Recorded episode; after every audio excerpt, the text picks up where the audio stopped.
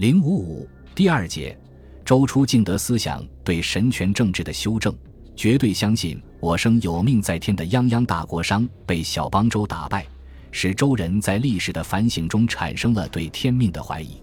我不可不兼于有下，亦不可不兼于有因。我不敢之曰：有下服天命，唯有历年。我不敢之曰：不其言，唯不敬厥德，乃早坠绝命。我不敢之曰：有因服天命，唯有历年。我不敢之曰：不其言，唯不敬厥德，乃早坠绝命。所以他们在建国之初就制定了敬德保民的主导思想。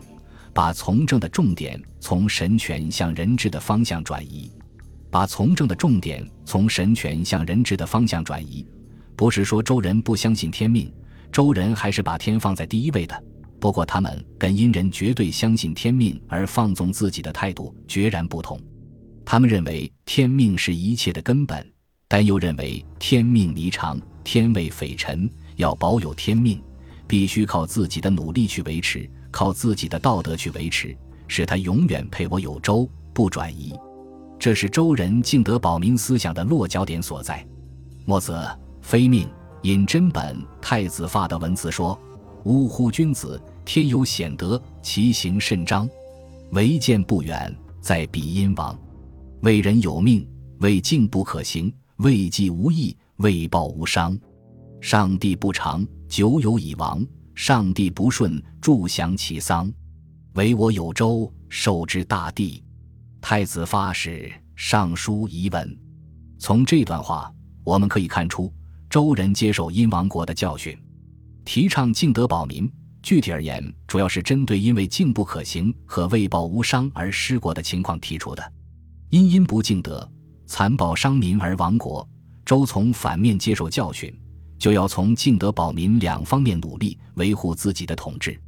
敬德包括的范围很广，尊祖敬宗，亲亲孝友，尽心治民，不怠惰，不抗议，慎刑罚，行教化，大凡信仰道德、治政态度、治政表现、政策刑罚的各个方面，都归入了德的范畴。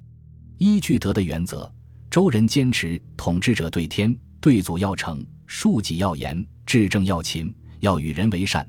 不得已用刑要慎之又慎，这显然是有鉴于殷末诸王荒淫失国对执政者提出的要求。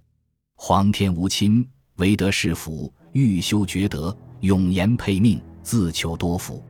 周人认为，皇天不会偏袒任何人，只帮助那些有德的人，用自己的德去保持天命，巩固自己受命者的地位，自己给自己求取更多的福佑，这才是真正的保有天命。这种靠自己的力量、靠道德的力量去维持天命的思想，无疑是进步的因素。敬德一个最重要的内容就是保民。周人从因灭亡的事实中看到，不关心民众的生存，就会引起民众的反叛，所以特别强调对民众愿望、情绪、生活、好恶的重视。周人认为，执政者无于水间，当于民间，因为天是自我民事。天听自我民听，民之所欲，天必从之。民众的向背反映着天的支持与否，所以他们特别强调执政者一定要保民。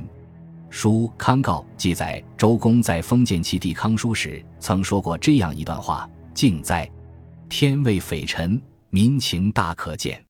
小人难保，往尽乃心。吴康好意欲，乃益其民。”这段话的意思说，务必要敬德呀。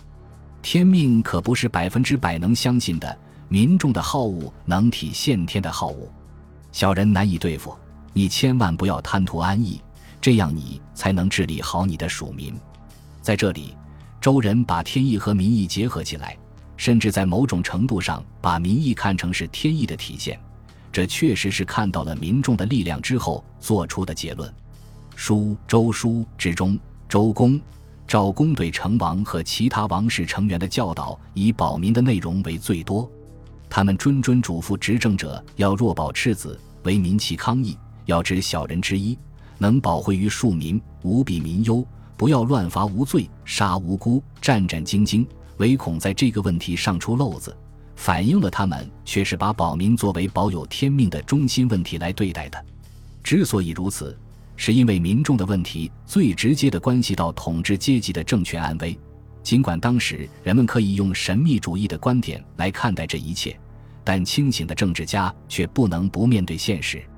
周初敬德思想对神权及天命思想的修正，在天命观念中纳入了人治和道德的内容，这是中国思想史上的一个大进步。自然，明德也好，保民也好。周人归根结底是把他们当作维持天命的手段来使用的。不过，唯其如此，明德保民的思想才能在继承就有的鬼神信仰的同时，强化其道德内涵，用人治和道德限制神权的发展，最终把神权排除在其主导地位之外。敬德保民思想把民情当作天意的晴雨表，在神学里注入最现实的内容。这是中国理性文化思潮的开始，以此为标志，中国政治开始逐渐走上不与怪力乱神的面向人伦的政教体制，神学逐渐被推向神道社教的附属地位。